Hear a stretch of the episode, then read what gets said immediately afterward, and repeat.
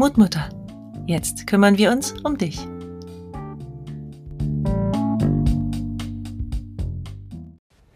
Guten Morgen, du neue Seele.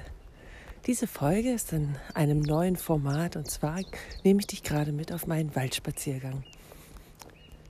Es ist ganz früh am Morgen, aber die Sonne scheint schon. Wie du vielleicht ab und zu hören kannst, zwitschern die Vögel.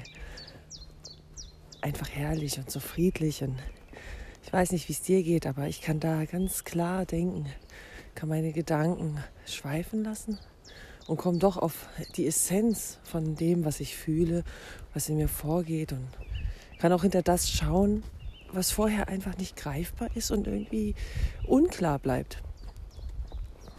Ja, und ich dachte mir, es wird Zeit, dir mal von meinem Weg zu erzählen. Weg der letzten zwei Jahre, der mich sehr geprägt hat und auch ähm, ja, so die ein oder andere Änderung mit sich gebracht hat. Und zwar habe ich vor zwei Jahren, am 1.3. pünktlich zum ersten Lockdown, den wir hatten, angefangen, Ernährungstrainerin zu, online zu studieren. Und ganz schnell habe ich da gemerkt, ha, naja, das Wissen über gutes und schlechtes Essen ist gar nicht unbedingt das, was im Fokus steht. Mein Gedanke war ja, also ich lebte damals schon ähm, einige Zeit vegan, ich glaube es waren fast drei Jahre. Und natürlich hatte ich dementsprechend viele Diskussionen, ob das überhaupt gesund ist, ob man da nicht stirbt, an Mangel erkrankt oder sonst irgendwas. Und ich war bei der festen Überzeugung, nein, das ist das Richtige und das wäre für jeden gut. Ich hatte so diese Euphorie der ersten veganen Jahre. Und naja, mein Gedanke war, jetzt lerne ich Ernährungstrainerin und dann weiß ich, was die perfekte Ernährung ist. Idealerweise habe ich eine Formel und kann jedem spontan ausrechnen, so. Und das ist jetzt für dich perfekt. Na, ich spoiler mal, so ist es nicht. Mein Fazit von dieser ganzen Ausbildung war erstmal, fand ich sie super gut. Und wer sich für das Thema interessiert, den kann ich dir auch wirklich wärmstens ans Herz legen, weil sie so komplex ist und ganzheitlich ansetzt. Ähm, mein Fazit war Back to the Roots. Wie so oft im Leben. Und zwar, was meine ich damit? Ja, wir können viel kaufen, wir können viel ähm, machen und tun. Aber am Ende ist es doch der Überfluss der Nahrung, der uns krank macht. Und auch diese vielen verarbeiteten Sachen. Back to the Roots bedeutet für mich weniger essen und vor allem echte Lebensmittel essen. Lebensmittel, die also wirklich echte Nahrung zu uns nehmen. Sowas wie auch Sprossen, ne? Lebensmittel, die nicht totgekocht sind. Einfach so ein bisschen ja, was Ursprünglicheres, dass das mehr unserem Wesen entspricht und nicht in diesem krassen Überfluss der industriellen Ernährung stattfindet. Ich habe angefangen, regelmäßig äh, Kurzzeit zu fasten und habe schnell gemerkt, dass mir das unheimlich gut tut. Aber was halt besonders schön war bei dieser ganzheitlichen Ernährungstrainerin, ähm, dass wir sehr, sehr viele Coaching-Themen bearbeitet haben. Wir haben hingeguckt. Wir haben vor allem bei uns hingeguckt. Wir haben einige Achtsamkeitsübungen gemacht und ähm, ja, einfach auch mal ausprobiert. Zum Beispiel sich eine Minute hinsetzen und eine einzelne Rosine auf der Zunge zergehen lassen. Wirklich mal die Konsistenz zu sehen, zu spüren, sich richtig reinzuschmecken und das einzelne kleine Rosinchen wirklich komplett wahrzunehmen. Und mir fiel auf, dass ich ganz viel gar nicht mehr so richtig wahrnehme, weil ich es einfach so auch im Zeitdruck ein Stück in mich hineinschlinge. Dann war natürlich schnell die Frage, muss der Zeitdruck überhaupt sein? Und je mehr ich mich mit den Themen auseinandergesetzt habe, je mehr Druck ich auch zu Hause hatte durch das Homeschooling noch neben der Arbeit und allem, habe ich einfach gemerkt, hey, das, was, was wir vielleicht brauchen, was ich eher brauche, sind ganz andere Fragen. Da geht es nicht darum, was ist das gesündere Lebensmittel, sondern da geht es darum, ähm, warum habe ich denn zum Beispiel ein Thema mit Überessen? Warum esse ich einfach zu viel und esse manchmal, bis mir der Bauch weh tut? Was steht denn da dahinter? Und ich kam nach und nach immer mehr auf den Trichter, hey, eigentlich müsste man doch das mit Coaching verbinden. Ja, und so ging die Reise weiter. Ich besuchte noch andere Seminare und habe einen Schritt nach dem anderen für mich gemacht. Und ich habe für mich auch gemerkt, so, ey, eigentlich, ich möchte gar nicht anderen was über ihre Ernährung erzählen. Ich möchte anderen helfen, ihren Weg zu finden, so das zu leben, was in ihnen steckt, ihre eigenen Stärken zu entdecken und die dann zu leben. Ich wusste aber nicht, was ist denn jetzt das Richtige? Ich meine, der Markt ist groß, es gibt so viele Ausbildungen und ich habe einfach mal rumgeguckt, habe auch gemerkt, hey, mit dem, durch das Homeschooling, ich arbeite so gern mit Kindern zusammen. Ich genieße das so. Also Kinder, Jugendliche, ne? so junge Menschen. Nichts gegen Erwachsene, aber es ist einfach nochmal was anderes, mit Kindern zu arbeiten, die noch so offen sind und ja, einfach auch bereit sind, sich auf Neues einzulassen, was uns Erwachsenen oft verloren geht. Oder zumindest nicht so leicht gelingt. Ja, und dann ähm, fand mich IPE, ähm, der Daniel Pasch. Ich hatte eine Anzeige gesehen bei Instagram für sein Buch, der Kinder- und Jugendcoach, und war total begeistert. Ich dachte mir, okay, nur für die Versandgebühren, ich bestelle das, klingt interessant, lese ich mir mal durch. Boah. Und dann saß ich da und habe das Buch gelesen. Ich habe es verschlungen. Es war wirklich, ach, das hat mich so abgeholt. So ein schöner Schreibstil.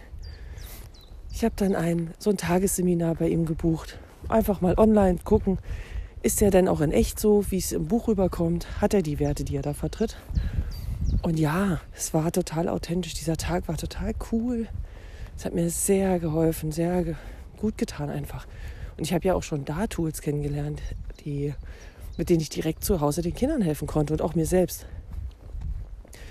Also habe ich mich dann natürlich auch für den, damals hieß es noch Grundausbildung, angemeldet. Sieben Tage in Berlin und habe davor noch das Wochenende mit meiner Freundin dort verbracht. Das war unheimlich schön. Aber ich war das erste Mal zehn Tage von zu Hause weg. Zehn Tage Kinder, Mann und Hunde alleine lassen. Oh, das war schon was. Also da durfte ich auch eigene Grenzen hinterfragen und überwinden. Und ja, ich bin diese sieben Tage, die habe ich wirklich ausgekostet, dass es gar nicht anders ging. Ich war direkt morgens bei den ersten dabei und habe mir abends noch die Vorträge angehört. Ich habe wirklich jede Sekunde in mich aufgesogen und mitgenommen und habe dort schon viele Themen für mich lösen können und echt krasse Tools lernen können, die mir im Alltag unheimlich helfen und vor allem auch den Kindern, weil ich jetzt ganz anders für sie da sein kann und auch so ja, das, das schöne Beispiel vom Daniel ist immer der Mathelehrer, ne? dieser Hass auf den Mathelehrer. Der macht, dass die Kinder gar nicht mehr zur Schule wollen, weil sie wissen, oh, heute ist Mathe. Und kriegen schon gleich Bauchschmerzen bei dem Gedanken daran. Und das kam mir sehr bekannt vor. Das muss ich ja nicht nur in der Schule haben, das kann ich auch auf Arbeit haben, wenn ich weiß, ja, Kollege XY ist wieder da oder die Chefin oder ne, wer auch immer einen da so triggert, einem Themen spiegelt oder was auch immer der Hintergrund auch ist. Ne? Ja, ich habe ähm, habe mich zum dort vor Ort schon direkt angemeldet, um die Reise weiterzugehen und habe mich für das große Paket entschieden sozusagen und mache die Mastertrainer-Ausbildung. Die startet mit der Ausbildung zum Kinder- und Jugendcoach und weil ich für mich persönlich ist Ganzheitlichkeit und Nachhaltigkeit enorm wichtig. Ich finde das so schade, wenn wir den Kindern irgendwie, naja, so, so kurz an der Oberfläche helfen, aber nicht das Problem an der Wurzel packen. Ich brauche halt dieses, dass es dann auch wirklich erledigt ist. Und die Kinder nicht nur einen kurzen Moment haben, wo sie sich gut fühlen, wie so eine Ablenkung, ne? wie so dieses, das weinende Kind äh, mit einem Lolli trösten und dann hat es, solange es den Lolli hat, gibt's Ruhe. Aber das Problem ist ja nicht gelöst. Und ja, deswegen habe ich äh, die Ausbildung zur Reflexintegration mitgemacht. Da geht es um die Integration der frühkindlichen Reflexe. Integration klingt vielleicht ein bisschen schwer greifbar, also letztlich heißt es, dass die Reflexe, die da noch arbeiten, die wir aber nicht mehr brauchen, die waren sinnvoll als ähm, Fötus im Mutterleib oder als oder ähm, später dann als Kleinkind, aber die sind halt jetzt nicht mehr dienlich. Und jetzt behindern die uns, machen, dass wir nicht ordentlich schreiben können, machen Schwierigkeiten beim Lesen, ähm, krasse Trennungsangst zum Beispiel alles das. Ich, ich, hatte schon über ein ähnliches Verfahren ähm, Unterstützung bekommen für meine Tochter, der es unheimlich gut getan hatte, wo es wirklich absoluter Gamechanger war. Und ja, dafür hatte ich ein großes Interesse, das auch zu können und dachte mir auch, Mensch, wenn ich als Coach sehe, da liegen eigentlich nicht integrierte Reflexe drunter. Es ist doch richtig cool, wenn ich zumindest weiß, wie ich es erkenne und kann dann zum Beispiel an eine Kollegin überweisen, die da das als Fachgebiet hat. Oder, naja, genau, das war erstmal so der Stand. Erst als ich die Ausbildung selbst gemacht habe und vor Ort war und auch an mir selbst die Übung gemacht wurde, ne, das ist ja ähm, immer das Schöne, wenn man es lernt, man darf das anwenden und bekommt es auch angewandt. Da habe ich erst mal gemerkt, wie schön das ist. Also auch wie, wie viel Freude mir das macht, doch mit den Menschen zu arbeiten. Nicht nur als Coach, nicht nur im Gespräch, sondern auch wirklich eins zu eins direkt am Körper zu arbeiten. Das war, ja, war interessant, weil ich das gar nicht erwartet hatte. Ja, und so ging die Reise weiter. Ne? Ich habe äh, auf jeder Station eigene Themen lösen und gehen lassen können. Und da waren halt echt große Sachen auch dabei. Also klar, mein Ekel vor Schmetterlingen, der klingt vielleicht erstmal ein bisschen lustig. Aber als ich auf dem Festival, auf dem Komms in Aschaffenburg war und so ein Schmetterling wirklich, wirklich nähebedürftig war und erst auf mein Knie flog, der war riesig übrigens, ne? Und dann auf meinen Arm flog und er wollte partout nicht gehen. Wir haben den immer wieder verscheucht. Irgendwann setzt er sich auch noch auf meine Nase. Also, das ist mit so einem Ekel echt schlimm. Also ich dachte ja tatsächlich, der beißt mich. Ne? Meine bildliche Vorstellung ist ziemlich lustig. Du kannst es gerade leider nicht sehen. Aber für mich hatte der halt riesengroße Reißzähne, die gar nicht in so einem kleinen Rüssel Platz finden. Aber ja, Ängste sind eben nicht rational. Ne? Die sind nicht logisch. Und ja, das war, war sehr spannend, wie dann dieses Thema in Berlin da auch aufgelöst wurde. Und ich überhaupt kein Thema mehr mit Schmetterlingen hatte. Ich meine, wenn du IPE kennst oder schon mal was von IPE gesehen hast, die haben den Schmetterling als Motiv.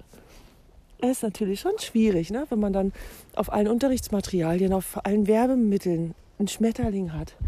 Und ich mochte den nicht anfassen. Für mich war das echt ein Thema. Also, ich weiß, es klingt total, aber ja, jeder hat, glaube ich, irgendwas, was nicht so ganz rational ist und ein bisschen lustig für andere. Für mich war es nicht lustig. Genauso auch so ein Ekel vor Haaren anderer. Ich weiß nicht, ob du das kennst, wenn du zum Beispiel in der Disco bist und also damals, als wir noch tanzen waren, ähm, ich habe was kurzärmliches an und äh, neben mir tanzt jemand mit sehr langen Haaren und die Haare schlagen immer so gegen meinen Arm. Oh, furchtbar. Oder die Haare, die ja in Schwimmbädern, in ähm, in, in, Sportstudios oder so in der Dusche auf dem Boden sind. Uh, ich mochte da gar nicht hintreten. Also das war wirklich nicht schön.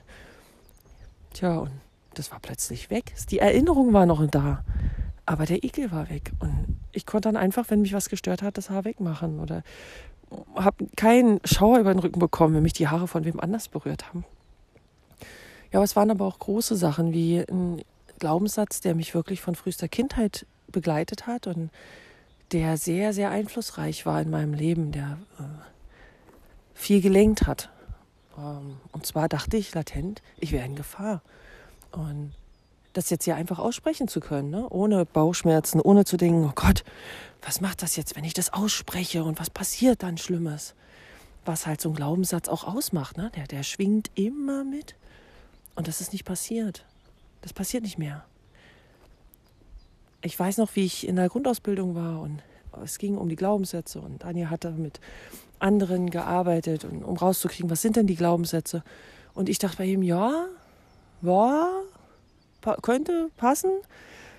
Und dann habe ich mich doch gemeldet, weil ich gesagt habe, du, irgendwie, ich kann es nicht richtig greifen. Und mit ein paar Fragen waren wir dann plötzlich da und haben den Glaubenssatz identifiziert. Und was halt so krass ist, wenn du den Glaubenssatz findest, der will ja nicht gefunden werden. Ne? Also das, das merkst du körperlich. Und bei mir war es auch so, ich habe es sofort gemerkt. Da wollten Tränen aufsteigen, da waren Kloß plötzlich im Körper, riesengroß und schwer. Und ich dachte mir, ah, okay, so fühlt sich das an. Ganz krasse Erfahrung. Und ja, in, in der folgenden Übung, in der Glaubenssatzarbeit, konnte ich diesen riesengroßen Glaubenssatz gehen lassen. Mit jemandem, der die Glaubenssatzarbeit dort auch wahrscheinlich zum ersten Mal gemacht hat. Und doch hat es funktioniert, weil das System halt einfach so cool ist und so. Ja, so, es funktioniert halt einfach. Ähm, ist ja generell das, was ich bei IPE-Methoden so liebe. Die sind einfach sanft und haben so eine ganz, ganz krasse nachhaltige und ganzheitliche Wirkung sind halt kraftvoll. Ne? Das, es braucht nicht viel. Ich muss nicht einen Glaubenssatz aus mir rausprügeln. Den kann ich mit unseren Methoden einfach lösen. Und gebe ihm gleich noch einen, einen netten dazu. Ja, mit diesem netten bin ich fortan durchs Leben gegangen. Und natürlich braucht es ein bisschen, dass das so richtig verinnerlicht ist. Also es ist jetzt nicht, dass ein Hebel umgelegt wird und jetzt ist plötzlich alles gut. Das braucht schon ein bisschen. Das darf erst mal wachsen, das darf sich entwickeln und, und wirken in deinem Körper. Und das ist bei mir passiert und erst so richtig jetzt bei der Masterreise auf Teneriffa bewusst geworden. Wir haben dann natürlich weitergemacht, ne, mit weiteren Übungen, mit weiteren Fragen, die wir uns gestellt haben, die boah, auch nicht wirklich einfach waren. Ähm, da braucht es auch teilweise wirklich viel, viel Mut hinzuschauen und zu gucken, ähm, ja, einfach wirklich hinzuschauen und sich damit zu konfrontieren. Aber wir haben das gemacht. Ich habe das gemacht. Und mein Abschluss der Masterreise war ein Paragliding-Flug. Als jemand, der ein halbes Jahr davor noch Probleme hatte, auf eine Leiter zu steigen. Als jemand, der ein Dreivierteljahr davor noch gedacht hat, er ist in Gefahr und stirbt. Und ich stand mit meiner Freundin äh, oben am Berg. Wir hatten gesagt, dass wir das zusammen machen, was unheimlich schön war, das auch gemeinsam zu erleben und teilen zu können wir standen da oben ähm, ein Stück vom, also wir sind die Tede hochgefahren und ein Stück zur Seite, standen dann 2300 Meter Höhe an einem Abhang aus so einem, ja, so, so, so einem Lavasand, der total rutschig war und der Abhang unglaublich steil. Und ich hatte keinerlei Angst. Und ich weiß, ein Jahr davor hätte ich dort gestanden, hätte ganz schreckliches Bauchgefühl gehabt. Alles in mir hätte sich gewehrt, weil ich sicher gewesen wäre, ich sterbe jetzt hier ich hätte mich gar nicht an den Abhang dort stellen können. Also selbst das hätte schon nicht funktioniert. Jetzt stand ich da und habe zugeguckt, wie sie die Schirme ausgebreitet haben, wie sie alles vorbereitet haben, wie wir in diese, ähm, ja, diese Sitzsäcke, in die man da kommt, angeschnallt wurden und mir zugehört, ne, was soll ich machen? Und ich konnte es aufnehmen. Ich hatte keine Blockade im Kopf, ne? dieses Ohrensausen, wo du merkst, du kannst gerade gar nicht mehr hören, was der erzählt oder das aufnehmen, weil es dich total überfordert. War alles nicht. Ich habe es einfach nur da gestanden und genossen, habe Fotos gemacht und Videos von meiner Freundin, wie es bei ihr losgeht und fand es unheimlich schön. Ich fand es schön, dort zu stehen und auf die Wolken zu gucken, die unter uns lagen. Ähm, ja, und dann ging es für mich los. Beim Start bin ich, ja, da lief es nicht ganz so perfekt rund. ich habe mal kurz mit dem Knie nochmal den Boden mitgenommen, aber es war gar nicht schlimm. Ich habe gestrahlt und gelacht und einfach Riesenfreude empfunden dabei, dass ich jetzt hier fliegen darf, dass ich gleiten darf.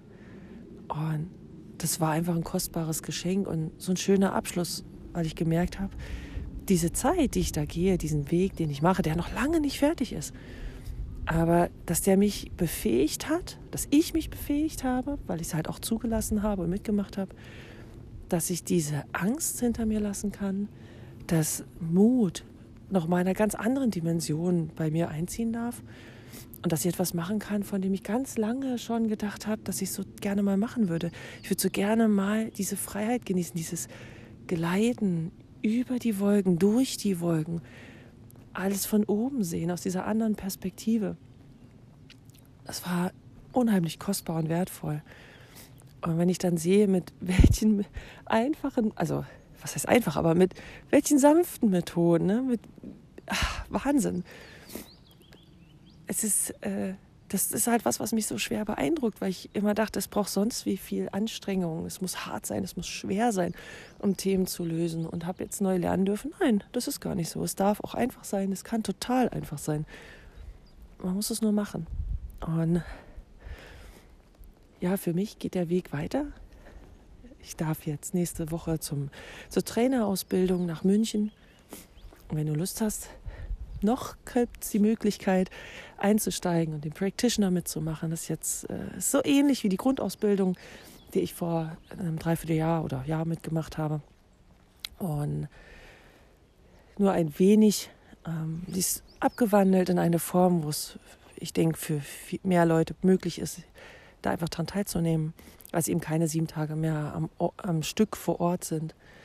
Also wenn du da Bock drauf hast, wenn du neugierig geworden bist, ich kann dir nur sagen, ähm, das verhältnismäßig wenig Geld, was du dafür investierst, ist es so viel wert. weil du schon aus diesen paar Tagen unglaublich viel mitnehmen kannst, wenn du magst. Ähm, ja, ich hoffe, dir hat das neue Format gefallen und ich wünsche dir einen herrlichen Tag und viel Spaß dabei, deinen Weg zu gehen.